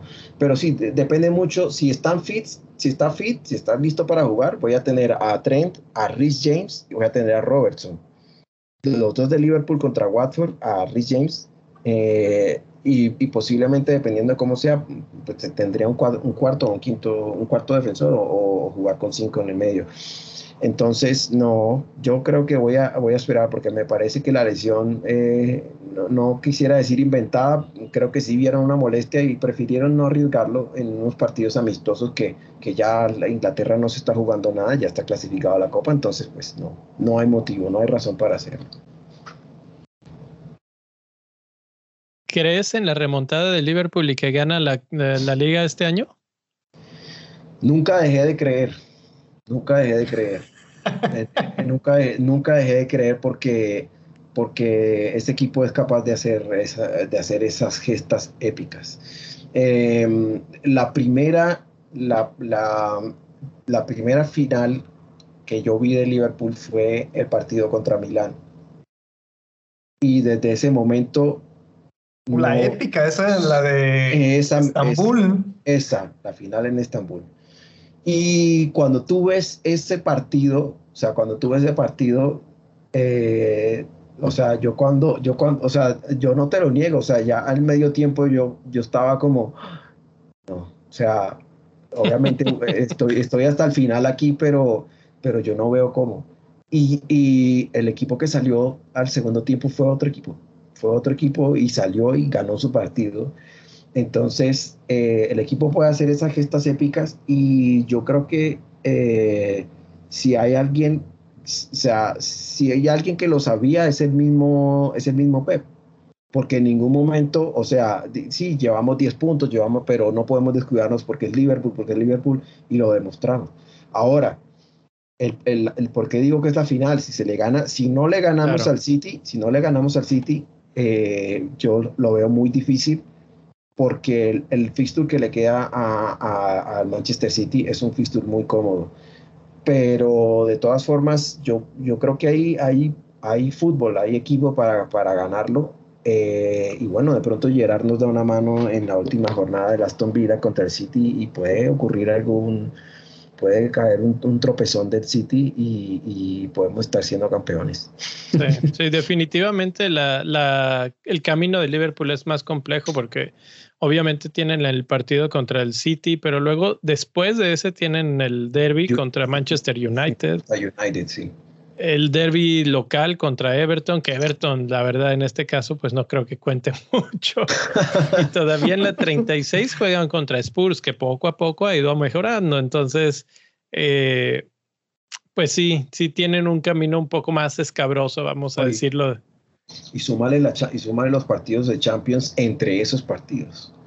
Ajá, y, los de Copa, que además van a volverse a enfrentar. O sea, ahorita, y no descartaría tal vez este, que llegara a ver una final Manchester City-Liverpool en Champions, porque el, el, camino está puesto para que sí. se pueda dar. Entonces, esta es una de esas rivalidades que se están ya cocinando desde hace rato y que cada vez es más latente que vuelva a ser una vez y otra vez y otra vez el partido del que todo se hable, ¿no? Sí, pues de hecho, de, hecho, en, estos, en estos dos meses que nos quedan de, fútbol internacional, se van a enfrentar tres veces, ¿no? O sea, van a jugar en tres semanas, juegan en la, en la, semifinal de la Copa de la FA Cup y luego van a jugar el partido de la Premier League, del que, estamos diciendo, y probablemente podrían jugar la final de la Champions League. Sí. Fíjate, a mí no me gusta tanto cuando sucede eso porque, pues sí, sí, yo siento que se calientan los ánimos cuando te ves tan seguido, ¿no? Sí. Cuando estás compitiendo a lo lejos, pues está bien. Y, y, como dices, vas a una final que es el partido del 10 de abril, jornada 32, y mm. en ese partido lo das todo. Pero cuando te acabas de ver el fin de semana y ya te metieron una patada y dices, me acuerdo de la que me diste el sábado pasado. Eh, eh, eh, no es lo mismo, no es lo mismo. Entonces, y, y, esto me, me remonta un poco a los tiempos de Mourinho y Pep en Barcelona y Madrid que, que así era, ¿no? Que se veían a cada ratito y entonces, estaban calientes a, más no poder. Entonces esperemos que esto no, no pase así y que tengamos muy buenos partidos porque son buenos equipos los dos mm. y con un fútbol muy entretenido. Pero bueno, eh, ahí está. Eso es, tengo una pregunta del otro lado de la moneda. Ya hablamos de los que tienen el, desde tu punto de vista buenos equipos que, que puedes invertir en ellos. Mencionaste hace ratito una palabra que me pareció clave, que dices, no todo lo puedes gastar en los caros, ¿no? De repente tienes que bajar tu precio y comprarte uno baratito. ¿Quién es tu jugador barato preferido? De esos que dices, este, pues me ha servido bien y cuesta poquito y por eso lo quiero un chino. Ah, bueno, eh, la verdad es que en, en esta temporada eh, no, he tenido tantos jugadores así. Mm, digamos que, a ver, eh, al comienzo de temporada eh, yo tuve, tuve en la defensa a Spilicueta, que no es muy barato, pero pocos lo tenían. Y además yo confiaba en que Chelsea podía sacar, a pesar de que el comienzo de temporada de Chelsea era difícil, podía sacar buenos resultados como efectivamente lo hizo. Y en ese partido que le hace asistencia a Lukaku y que hizo como 12 puntos, una vez así, eh, me sirvió mucho tenerlo como diferencial. en el medio campo, en el medio campo a veces suelo tener jugadores así como en ese rango de 5.5, de, 6.5. Eh, tuve a, Emiliano Buendía de Aston Villa porque lo venías, le venía haciendo scout de, la pretemporada que tuvo Norwich y dije, ok, este jugador, eh, vamos a tomar un riesgo con él. Eh, lo tuve y mira que eh, me dolió porque lo cambié por Benrama, porque Benrama estaba en forma justo antes de que Buendía hiciera los 10 puntos que hizo una fecha. Entonces, sí he tenido jugadores así, pero no, no, esta temporada no tanto. A ver, en la defensa trato de, recordar. Te, voy, a dar una pista de tu propio equipo. Estoy viendo tu equipo y uno de los y uno de los jugadores que veo que en estos momentos tienes y que es de esos baratos que, ha tenido subibajas es eh, Luca, es Tony, Iván Tony. Ah, bueno, a Tony sí, a Tony le venía haciendo pretemporada y de hecho lo tuvo desde la primera semana y sí, a, Tony le tengo cariño. A Tony le tengo cariño, lo tuve desde la primera semana. Es uno de mis preferidos. Eh, lo, tuve, lo tuve en las buenas, lo tuve en las malas. Otro que me causó, ahora que mencionas a Tony, recuerdo a Humo Me causó mm. dolor, me causó dolor y eh, en Beumo lo tuve, lo sostuve, hizo un punto, se lesionó, lo dejé en la banca.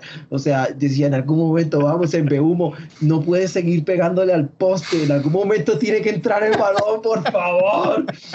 Y, y, entonces, eh, en un, tuve una fecha que tenía muchos lesionados y ya dije, bueno, eh, en Beumo te toca, vamos muchacho, titular y dale que se puede. Y esa fecha, eh, Tony estaba lesionado en Beumo, tuvo penal, lo cobró y ese gol lo celebré como si fuera hincha de Brentford. O sea, fue ya en Humo, porque además ya todo el mundo había vendido a Tony, a Humo, todos lo habían vendido y yo quedaba, quedaba solo con, con, con, con Humo y cuando hizo gol fue como que sí, sí, y a la semana siguiente lo vendí. Dije, ok, lo hiciste gracias muy bien, muchacho, gracias, pero ya no quiero seguir sufriendo contigo, es un adiós.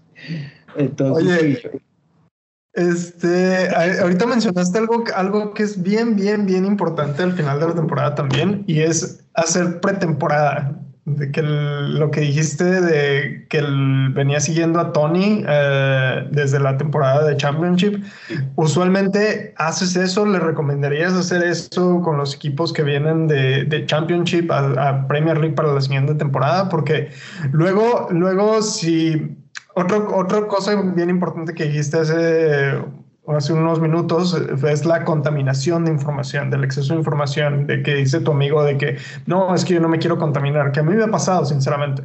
Me ha pasado mucho que luego, luego quiero, por ejemplo, el caso que dijiste ahorita de, de este, de Madison. Yo la verdad es que quería traer a Madison para esta jornada y terminé trayendo a Barnes porque todo mundo quería traer a Barnes. Entonces, este, entonces, ¿qué tanto nos puede ayudar? ¿Tú crees que nos puede ayudar a hacer esa pretemporada de Championship con los equipos que van a subir a, a, Premier? Obviamente nos pueden dar una sorpresa impresionante como nos la dio el Aston Villa hace dos temporadas, el Leeds la temporada anterior este, Watford, este, Wolves hace dos años también que nos dio una super temporada. Y, también nos pueden dar decepciones, Sheffield también. también nos pueden dar decepciones como el Norwich, que nos dan un Puki que le mete dos goles al Manchester City en su casa y después ya no hace nada. Este, entonces, ah, sí. Um, bueno, lo que yo, yo pienso que está bien si quieres tener uno o dos jugadores de, de estos equipos, ¿no? Pero tampoco hay que llenarse de, de, estos jugadores. O sea, hay que tener un balance, un equilibrio. Obviamente, los, digamos, cuando yo confeccioné el draft de mi equipo para la primera fecha, para las primeras fechas, tuve en cuenta el fixture, por supuesto, pero también tuve en cuenta, decía, eh, Salah, por supuesto, es un, es un set and forget, es un jugador que dejas en tu equipo por toda la temporada. Pensaba lo mismo de Son y me equivoqué porque en algunos momentos lo saqué y él siguió rindiendo y dije, ¿para, ¿para qué lo saqué? Fui en contra de mi propia, de mi propia filosofía.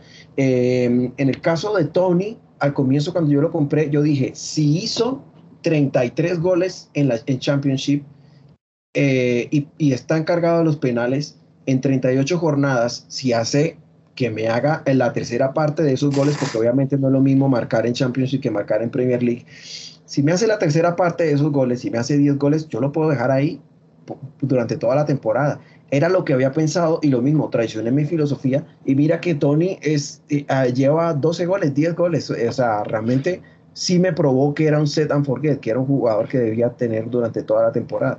Hay jugadores que sí te ocurre, que sí te hacen eso. Por ejemplo, los dos jugadores que yo tuve que estaba eh, haciendo el scout esa en la pretemporada fueron Emiliano Buendía, que yo dije, si el Norwich hizo lo que hizo con esos números en ese equipo, en el Aston Villa, sirviéndole pases a, a, Oli Watkins, a estos la va a romper y le costó la adaptación, le costó mucho la adaptación a, a Emi Buendía y al final, o sea, la llegada de Coutinho yo creo que lo, lo benefició muchísimo, eh, pero no, no dio los números que esperaba, con todo y que sí ha, ha repuntado, pero no, no dio los números. Yo creo que está bien, digamos, por ejemplo, en esta temporada todos eh, estamos Mitrovic, o sea, Mitrovic está haciendo bueno, sí, o sea, ¿cómo no vas a tener a Mitrovic, cierto? Entonces eh, decimos, bueno, hay que tenerlo en cuenta, ¿no? Y seguramente yo creo que muchos equipos van a tener a Mitrovic en, en la primera temporada. Entonces, oh, es un trolazo, güey, no mames, güey.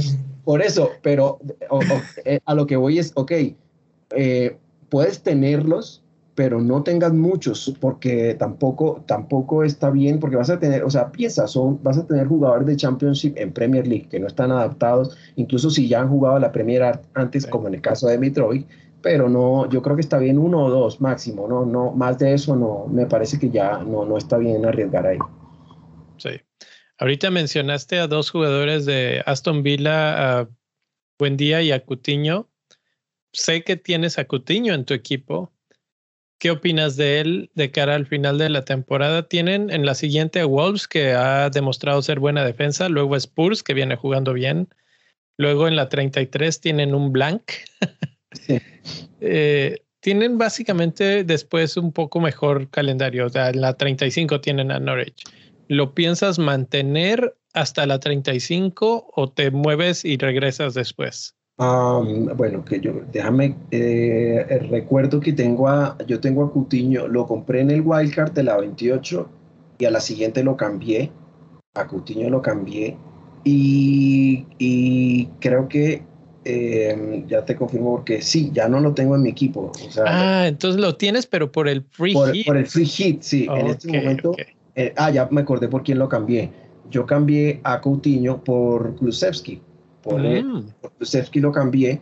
Y mi intención ahora es traer a un medio de Chelsea.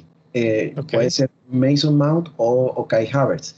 Pero respondiendo a tu pregunta, sí, a Coutinho yo, yo siento que eh, el fixture, de nuevo, atendiendo a, a, la estrategia de atacar los fixtures, el Aston Villa tuvo muy buen fixture y terminó esa fecha, en la 28. Y a partir de, como ya nos dimos cuenta, a partir de ahora empezaba a hacer de cuesta arriba, porque enfrentaban a Arsenal, que es una buena defensa, y como tú lo mencionabas, les vienen varios partidos difíciles. Para mí es momento de venderlo. No, y si quieres, o sea, porque de nuevo Aston Villa tiene una seguidilla de partidos buenas, pero al último tiene viene, va a jugar contra City. Coutinho tiene calidad, es un jugador que tiene mucha calidad, es un jugador que tiene, tiene la posibilidad de asistir y de marcar no solamente un asistido, sino que asiste y marca, y en el sistema que Gerard lo puso, eh, de hecho cuando él llegó, eh, yo hice un hilo sobre Coutinho, y muchos decían, no, pero no, pero Coutinho, yo, eh, no va a jugar, va a rotar, y entonces yo les, hice el análisis, dice, mire cómo juega cómo juega el Rangers de Gerard. Vean los punteros, vean esto, vean cómo Coutinho ha jugado en Barcelona, vean cómo ha jugado en este equipo. en Liverpool también jugó así, lo conozco desde esa época eh, va a encajar bien ahí y efectivamente si vemos desde que llegó hasta acá los puntos que ha hecho, pero en este momento a mí me parece, y puede que dé retornos, eh, a pesar de que tiene un fixture difícil, pero si miras, hay otros en el medio campo que tienen mejor, por ejemplo Madison, eh, por ejemplo Mason Mount. Entonces yo diría que sí, no vale la pena sostenerlo por el precio que tiene, lo puedes vender, si lo quieres recuperar para ese último fixture, estarías, eh, estarías planeando una transferencia, a mí no me gusta agendar transferencias, porque me he dado cuenta que eso no funciona.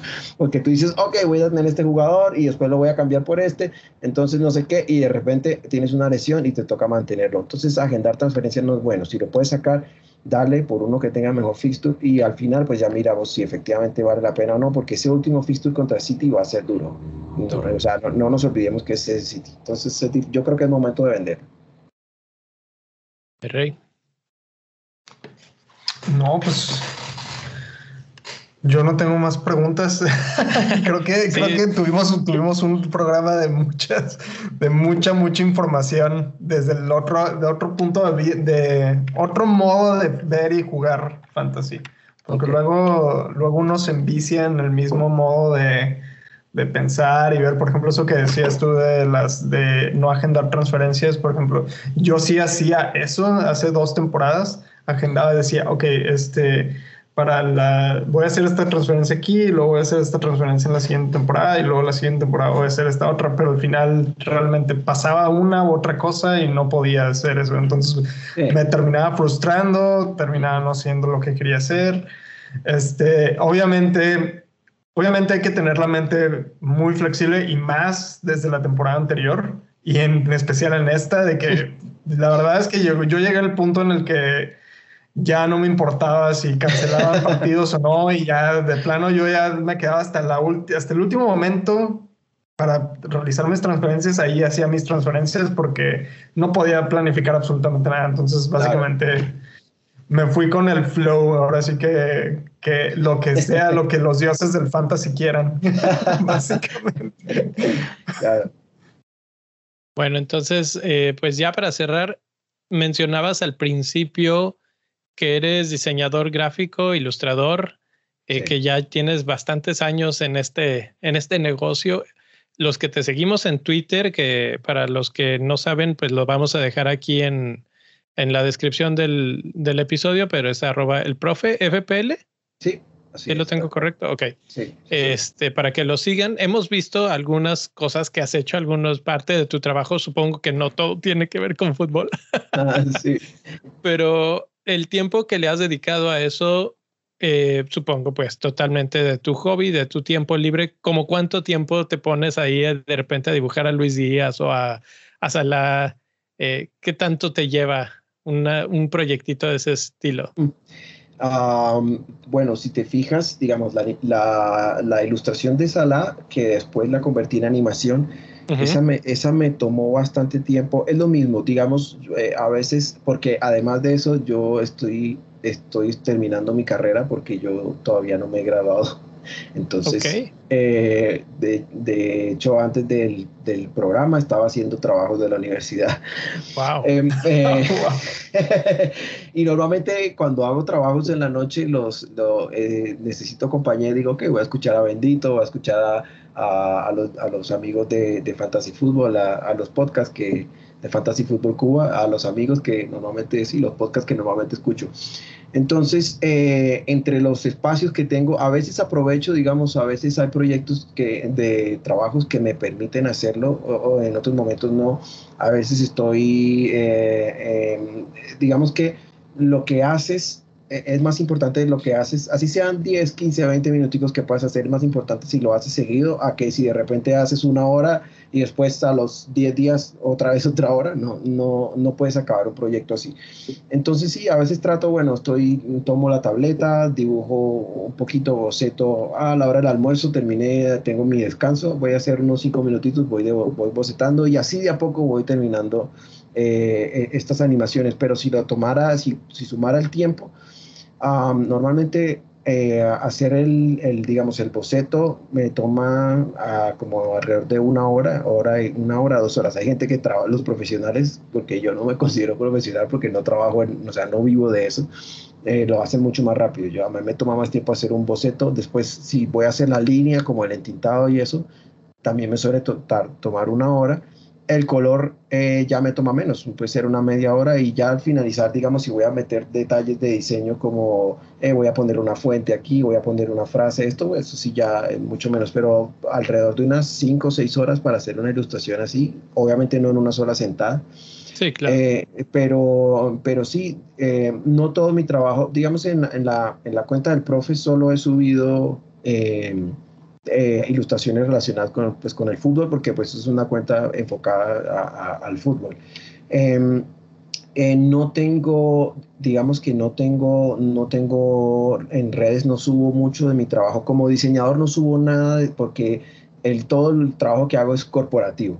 Entonces, digamos que de cierta forma es trabajo que no, que no es muy, o sea, son trabajos chéveres y lo que sea, pero no son atractivos a público, ¿me entiendes? Porque, yeah. por decirte algo, eh, hacemos un video tutorial para explicarte cómo utilizar una aplicación para esto y lo otro. Pues son, yeah. pro, son trabajos muy corporativos, pero sí, en cuanto a mi proyecto como tal, eh, he empezado a, a, a querer dibujar más y la ilustración enfocada en deporte es algo que quería hacer hace mucho tiempo y la cuenta del, del profe pues me sirvió para como de excusa para lanzarme y hacer. Y hacer es correcto. Más. Y básicamente por ahí iba mi pregunta. Quería saber si tenías alguna otra cuenta en la que compartieras otros, otro trabajo. Si no, bueno, pues por aquí ya empezó con la del profe y que, que de ahí te vayas despuntando, porque la verdad, y, y en parte, pues también para recalcar, uno, que a mí me parece espectacular tu trabajo, son bastante buenos tus diseños, tus, tus ilustraciones. Y dos, sí. pues todo el trabajo que lleva, ¿no? O sea, uno lo ve y dice, ah, no, pues alguien que sabe dibujar ahorita se lo echa, pero tienes que pensar la, la ilustración, el color, las fuentes, etcétera. Sí. Y son varias horas las que terminas este, dedicándole a un pequeño dibujito que todo el mundo así de, oh, quedó padrísimo, pero ahí está todo el trabajo detrás. Entonces, eh, si no lo siguen, pues ya ahí, ahí vayan y búsquenlo. ¿Dónde, en, en, en, ¿Solamente en la, en la, cuenta del profe te podemos encontrar? Uh, yo tengo la cuenta de la cuenta del profe es, el, es la cuenta enfocada en FPL. Eh, abrí un Instagram para el profe también donde está pues básicamente subo el mismo el, las mismas, las, el mismo contenido que, que estaba subiendo para para la de Twitter y pues mi cuenta personal en la que sí, eh, mi cuenta personal no, no de, de, de, Twitter no tiene, no subo, no subo, realmente subo como, es una cuenta que tenía por tener una cuenta simplemente, pero esa, esa no, ¿Mencionabas, no, tengo, Pero mencionabas que tenías un blog del respecto a, a, fantasy. Ah, ok, sí. Este, el blog, el blog de, este, Sí, el blog de Medium, eh, Medium es una, es, una, es una plataforma también de blogger. Eh, también es igual, es el profe Medium, el, el, profe FPL Medium. Ahí también lo encuentro igual en mi, en mi Twitter, ahí está como, están todas las redes sociales. Sí, ahí está el link de todas las redes sociales. y, y, sí, tengo, tengo pensado eh, iniciar proyectos ya relacionados con diseño, con ilustración, que es pues obviamente es eh, mi, mi, mi, pasión más así eh, desde que soy pequeño, o sea, desde que recuerdo ha sido dibujar, ilustrar es lo que, lo que más me ha gustado, lo que más me ha movido realmente. Excelente, sí se pues nota. se nota y, buen trabajo, gracias por la por la charla. La verdad es que ya no sé ni cuánto tiempo llevamos, pero se me ha ido bastante eh, tranquilo, bastante ameno. Eh, esperemos que no sea la última vez, seguiremos platicando por aquí. Ya saben, eh, les vamos a dejar todos los links de, de todas redes sociales y páginas, etcétera, para que lo puedan seguir y que estén, pues esos hilos de que, que ha mencionado, la verdad es que son una de las cosas. El Nil es tu gran fan. Le encanta leer tus hilos y decir. déjame, déjame decirle que el, el, aprecio a Neil es mutuo y una de las cosas, una de las cosas, eh, yo no se lo he dicho, pero voy a aprovechar para decírselo. Eh, cuando, yo, cuando yo hice la cuenta de Twitter, yo, eh, cuando yo iba a hacer la cuenta de Twitter, yo empecé a buscar y encontré la cuenta de Neil y me pareció toda la dinámica que hacía y todo, me pareció genial el tema de de su equipo, de, de, las alineaciones, de, ah, manejarlo. O sea, todo este aspecto me pareció, es, es un aspecto eh, muy interesante, muy chévere. Y yo por eso en mi cuenta puse también, ¿sabes? que eh, es el Neighborpool, es mi equipito del barrio, es el pequeño Liverpool. claro. Y, y, y, entonces decía, me, me, inspiró, dije, claro, pues podemos hacerlo y, y esa dinámica es muy chévere, es muy divertida. Entonces, eh, el, aprecio para Añil es mutuo. Bueno, se lo dejaremos saber, va a estar muy contento. Eh, mi rey. No, pues no, no tenemos nada más. Este,